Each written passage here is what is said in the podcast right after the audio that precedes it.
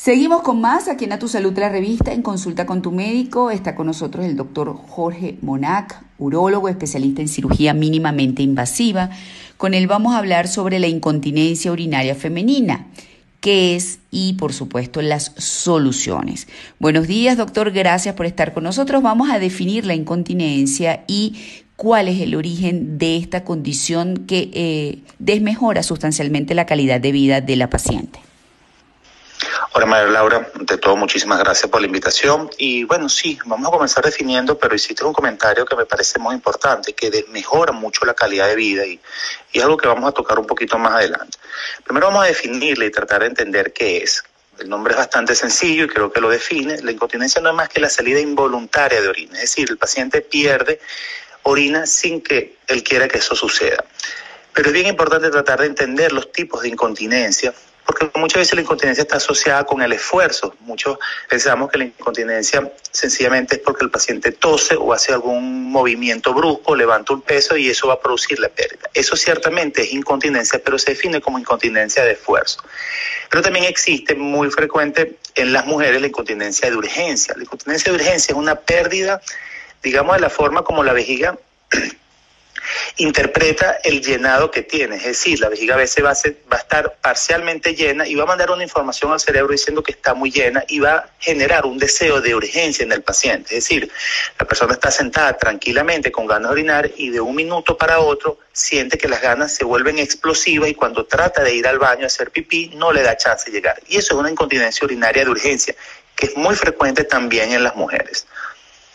Ok, ahora, hay distintos tipos, todos se resuelven de la misma manera y me gustaría también entender un poco las causas para con ello quizás también hacer un poquitico de prevención. Perfecto, me encantan las preguntas, además es el orden porque es la manera como nosotros la estructuramos. Primero vamos a entender que esto es una patología mucho más frecuente en mujeres que en hombres. Se calcula que alrededor de una, de una cuatro una de cada cuatro mujeres van a presentar incontinencia urinaria. A pesar de que se habla de un subregistro importantísimo y se calcula que la estadística, más del 50% de las mujeres que padecen de incontinencia urinaria nunca consultan al médico, o porque les da pena, o porque la pérdida es muy pequeña y no lo consideran un problema, o porque sencillamente no tienen el acceso a sistemas de salud. Eh, en el hombre es mucho menos frecuente y está más asociado con otras causas. Pero me gustaría más enfocarme en la mujer porque son las más frecuentes. Obviamente, ya dije, el sexo eh, es una razón que la hace mayor, tener mayor predisposición. La edad es otro factor bien importante. Las mujeres, en la medida que van aumentando en edad, tienen mayor riesgo. El sobrepeso también las personas que son sedentarias y que tienen poca estructura muscular van a favorecer y después vamos a explicar un poquito el porqué de estas causas. la posmenopausia en las mujeres, normalmente la pérdida de los factores hormonales en la mujer producen ciertos cambios a nivel del piso pélvico y de las musculaturas que van a favorecerlo. Obviamente también hay enfermedades neurológicas que van a condicionarlo, pero básicamente digamos que los principales factores de riesgo serían eso. Pomenopausia, edad, el sexo femenino y por supuesto un factor muy importante es la paridad. Es decir, las mujeres que han tenido embarazos múltiples y las que han dado a luz a través de parto natural son mucho más propensas a sufrir de incontinencia urinaria que las que no. A ver, con hábitos de vida, con ciertos tipos de ejercicios, puede prevenirse eh, la, mm, la, incontinencia. Y esto lo digo porque la mayoría de las patologías eh, tienen también cierto porcentaje eh, de su origen en la genética. Entonces, si en mi familia las mujeres sufren de incontinencia, pues yo puedo prepararme haciendo una cantidad de cosas para evitar en lo posible su aparición. Sí, Ciertamente se habla de ciertos factores como antecedentes familiares que pudieran influir, pero obviamente la calidad de vida, el tipo, el estilo de vida que tengan las mujeres, las relaciones, la parte de lo que hablábamos un poco sobre los embarazos y los partos son factores principales. Yo como médico creo en una vida sana y obviamente lo más importante es tener un estilo de vida sana, es decir, una alimentación sana, hacer deporte, hacer actividad física, pero digamos aquellas actividades específicas o aquellos elementos específicos que nos pueden ayudar a mejorar es Ahora la alimentación. Existen alimentos que definitivamente se han demostrado que pueden afectar la parte de la continencia, es decir, em, las bebidas ácidas, las bebidas gaseosas, los hábitos tabáquicos, el estreñimiento es un factor que aunque tiene relación con la parte de las evacuaciones, pueden afectar la función de la vejiga. el ejercicio, sobre todo los ejercicios del piso pélvico, son bien importantes para fortalecer esos músculos y disminuir la posibilidad de incontinencia. Ok, ahora vamos a hablar de soluciones terapéuticas. ¿Qué tipo de herramientas eh, farmacológicas existen, si es que existen, así como también cuándo ya se opta por una intervención quirúrgica? Ok, primero tenemos que definir que cuando yo te hablaba de la clasificación, y como te digo, esto forma parte de la clasificación, existen otros tipos de incontinencia, pero las más frecuentes son las de esfuerzo y la de urgencia o lo que tienen los trastornos mixtos. Y la importancia de clasificarla de esta manera es porque los tratamientos son completamente distintos. La incontinencia de esfuerzo es por una debilidad que tiene el esfínter, es decir, la válvula que nos permite a nosotros cerrar y controlar de que la orina pueda salir o no, va perdiendo digamos, efectividad, ya sea porque la válvula pierde fuerza, para explicarlo de una forma sencilla, o porque sencillamente empieza a movilizarse más de lo que debería. Normalmente cuando la incontinencia son de esfuerzos, hay exámenes que nos permiten medir el grado de esta, de esta salida de orina, es decir, qué tan importante es la incontinencia.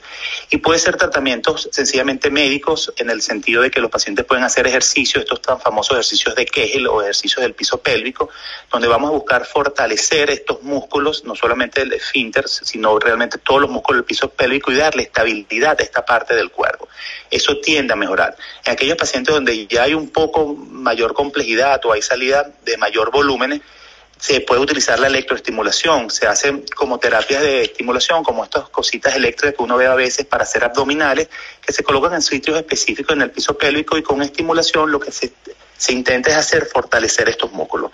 Cuando la incontinencia lamentablemente ya no responde a los tratamientos médicos, la solución es quirúrgica. Hay diferentes tipos de cirugía, hoy en día existen las cinchas, que son como unas pequeñas mallas, muchos pacientes las definen como mallas, pero son unas pequeñas mallas que lo que permiten es darle estabilidad a esta parte del piso pélvico donde está el, esfínter de la uretra y mejorar la estabilidad y evitar la incontinencia urinaria. En el caso de la incontinencia de urgencia, María Laura, lamentablemente es un trastorno neurológico, es decir, la vejiga hay como un desbalance o un descontrol de los sensores que nos avisan cuando tenemos la vejiga llena o poco llena o muy llena y al haber un descontrol, sencillamente aquí ya el tratamiento es médico. Eh, estos son pacientes que no, no se curan de la incontinencia urinaria de urgencia, sencillamente se tratan médicamente, pero pueden mejorar muchísimo su calidad de vida. Incluso en los de urgencia eh, aparte de la parte de la medicación, muchas veces uno le hace algo que se llama entrenamiento vesical, que uno los enseña que ellos deben tratar de orinar con cierta frecuencia para evitar llegar a estos puntos de urgencia.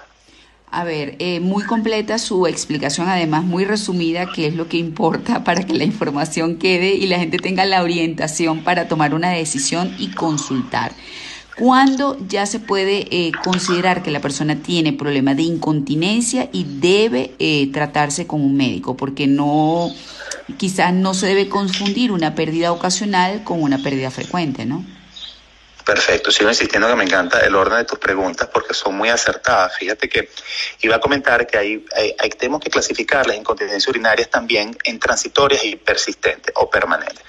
Una, incontinencia urinaria transitoria puede ser por ciertos tipos de alimentos irritativos, en pacientes que tengan infecciones urinarias, en pacientes que tengan estreñimientos crónicos muy importantes, en mujeres durante el embarazo. Entonces, cuando son transitorias, sencillamente son, es corregir estos elementos que pudieran estar afectando la incontinencia o que estén produciendo la salida de orina y una vez corregido ellos tienden a desaparecer. Cuando vemos que persisten en el tiempo, ya deben acudir a los médicos pasa es que lamentablemente muchos pacientes no consideran como la incontinencia no genera un problema de salud, digamos, desde el punto de vista físico que puede agravar, porque las principales complicaciones pueden ser obviamente la, digamos, como decir la pañalitis, una dermatitis urénica, que sencillamente es una irritación por la presencia de orina y tienen que ser porcentajes de orina importantes y debe haber una falta de aseo importante, muchas mujeres no acuden, y te comentaba anteriormente cuando se habla de prevalencia, que se calcula que hasta un 50% de la población, que obviamente varía dependiendo de los países y los niveles eh, culturales, eh, no acuden. Esto obviamente empiezan a acudir cuando ya empiezan a afectar su calidad de vida. Normalmente cuando afecta la calidad de vida, la interacción social, es cuando las personas empiezan a acudir. ¿Cuándo deberían acudir? En el momento en que empiezan a ver que, que persiste en el tiempo esta salida involuntaria de orina.